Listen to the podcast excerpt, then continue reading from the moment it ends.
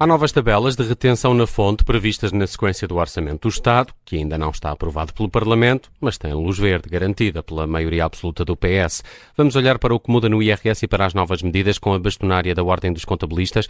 Paula Franco é a convidada de hoje, no Direto ao Assunto, para uma entrevista conduzida pela Judite França, Bruno Vieira Amaral e Vanessa Cruz. Paula Franco, bem-vinda à Rádio Observador. Começo por eh, perguntar-lhe se eh, este é um orçamento, eh, está a ser classificado como um orçamento que beneficia beneficia a classe média, mas se podia ter ido mais longe e já agora se há contribuintes que podem sair prejudicados com estas alterações ao IRS.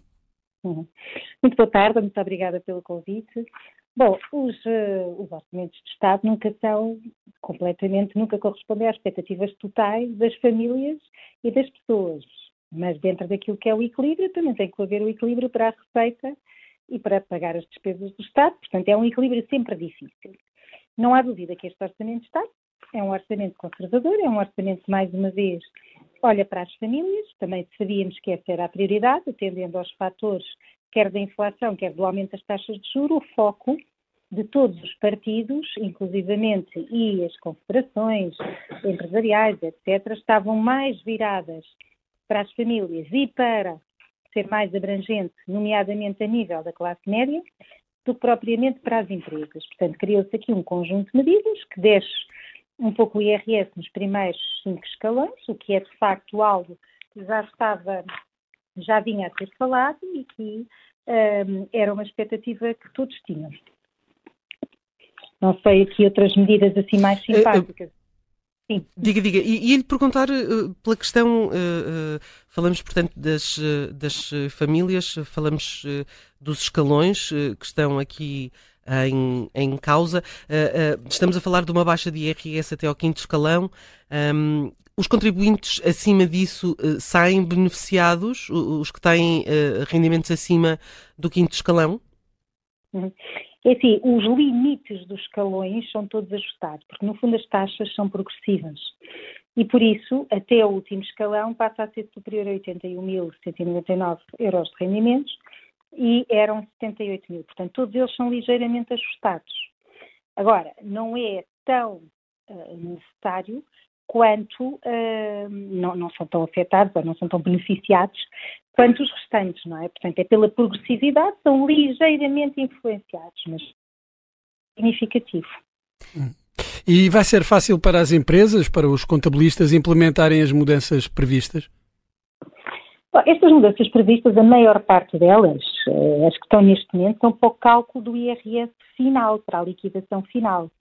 Os contabilistas têm que aguardar que, em resultado da aprovação destas taxas, quando o Orçamento de Estado for aprovado, que se faça a revisão das tabelas de retenção, porque essas é que vão depois uh, mexer nos bolsos uh, do dia a dia dos portugueses, porque estas taxas que estão aqui no Orçamento de Estado são as taxas finais de IRS e, portanto, só se refletem no final do ano, quando se entrega a declaração de IRS.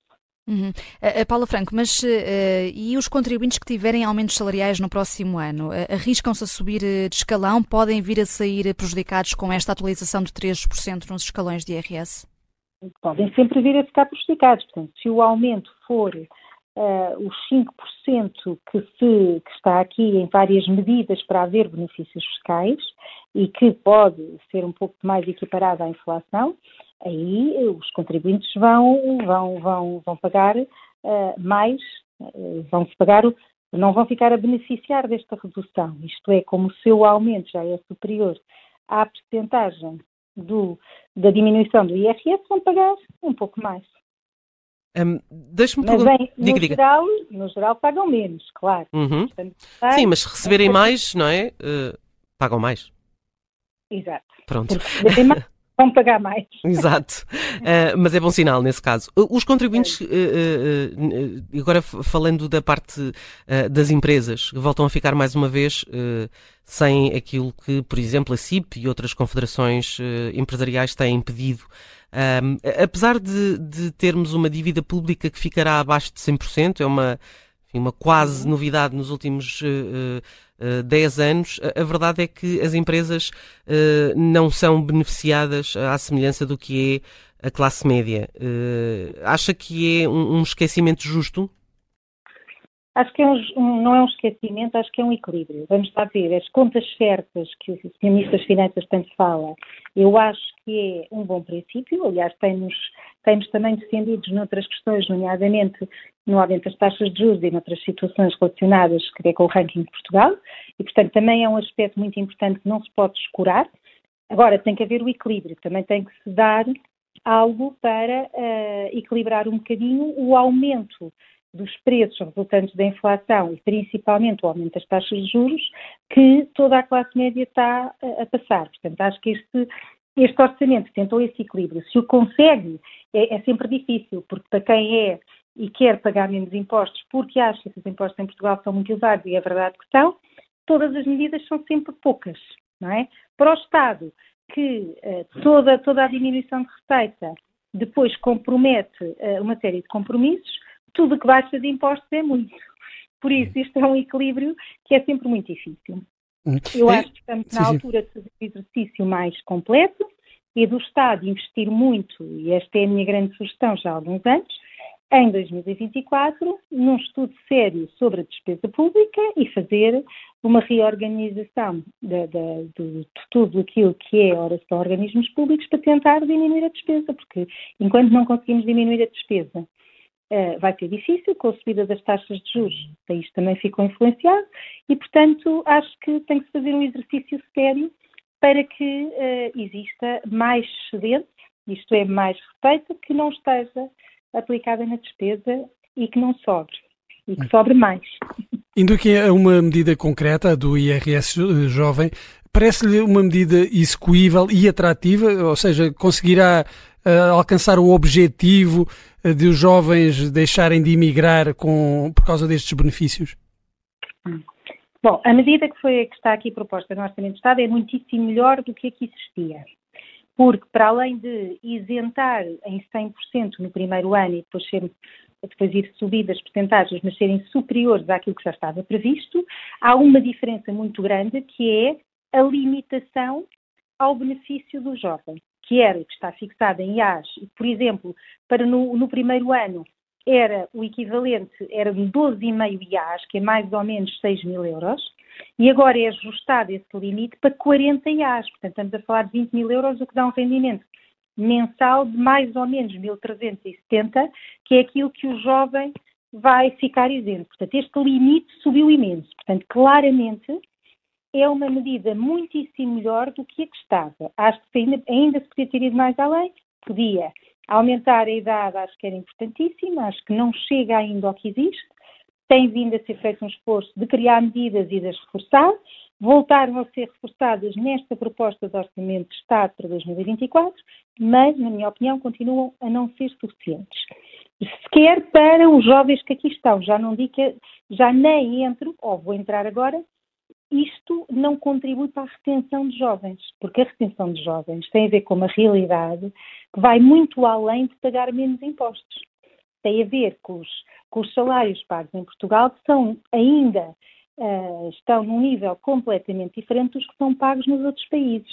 Por isso é que uh, esta, esta, estas medidas todas para os jovens, que são necessárias e que ainda bem que existem, mas nunca conseguirão competir com os salários e com o valor dos salários noutros países. Uhum. E, há, e há, outra, há outra questão nesta medida é que eh, só abrange novos trabalhadores, só se destina a novos trabalhadores, jovens Exato. que já tra trabalham não têm direito a esta isenção fiscal no primeiro ano.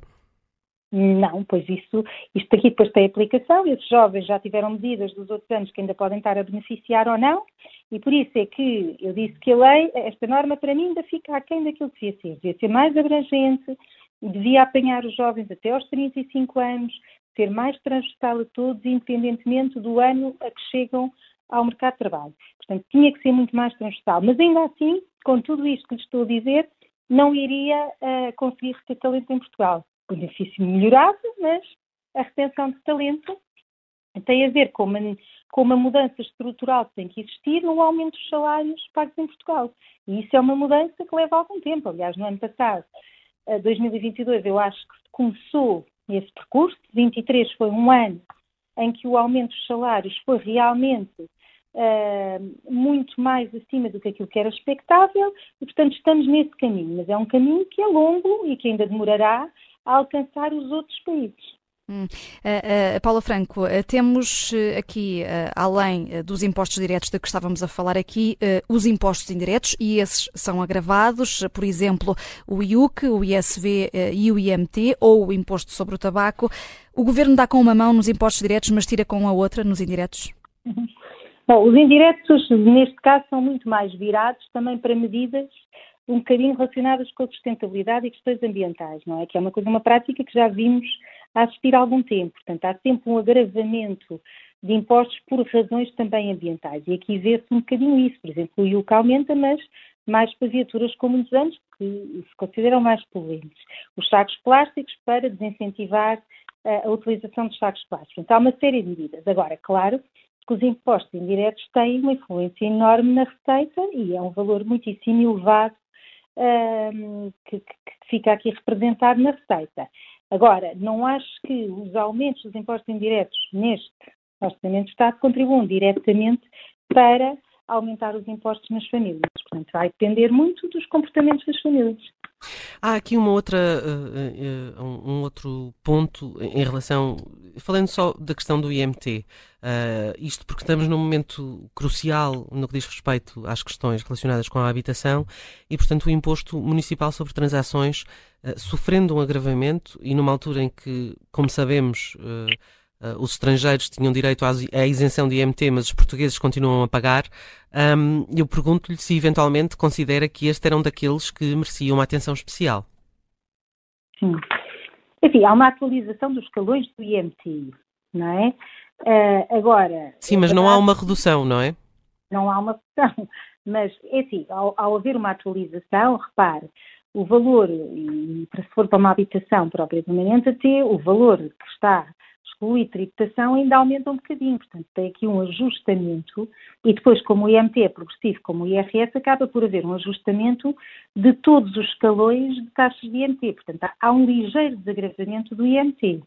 Agora, é verdade que uh, realmente, uh, pronto, o IMT é um imposto que desincentiva um bocadinho a aquisição de habitações, porque as habitações em Portugal, seja nas grandes cidades ou não, uh, estão, estão com preços elevadíssimos e, portanto, o IMT hoje em dia tem um valor significativo na compra de uma habitação e, portanto, claramente uh, pode desincentivar a aquisição de habitações.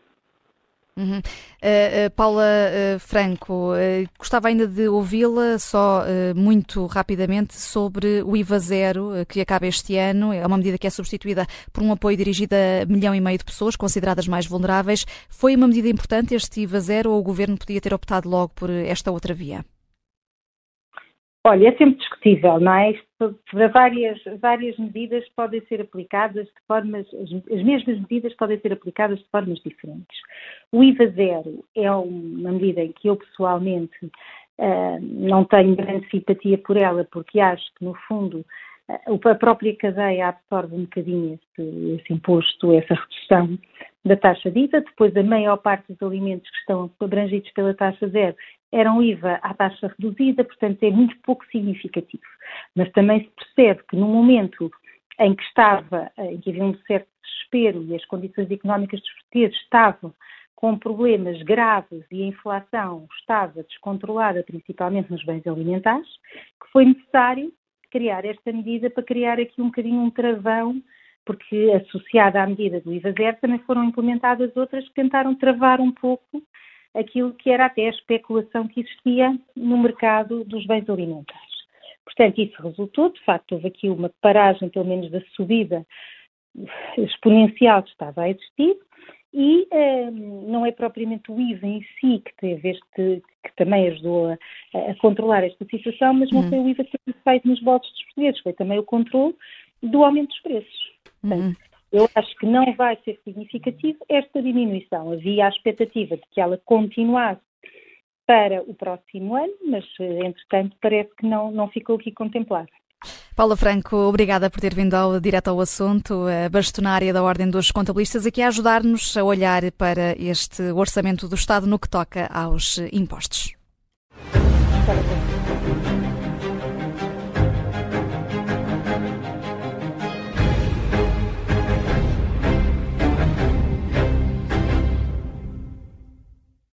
Rádio Observador.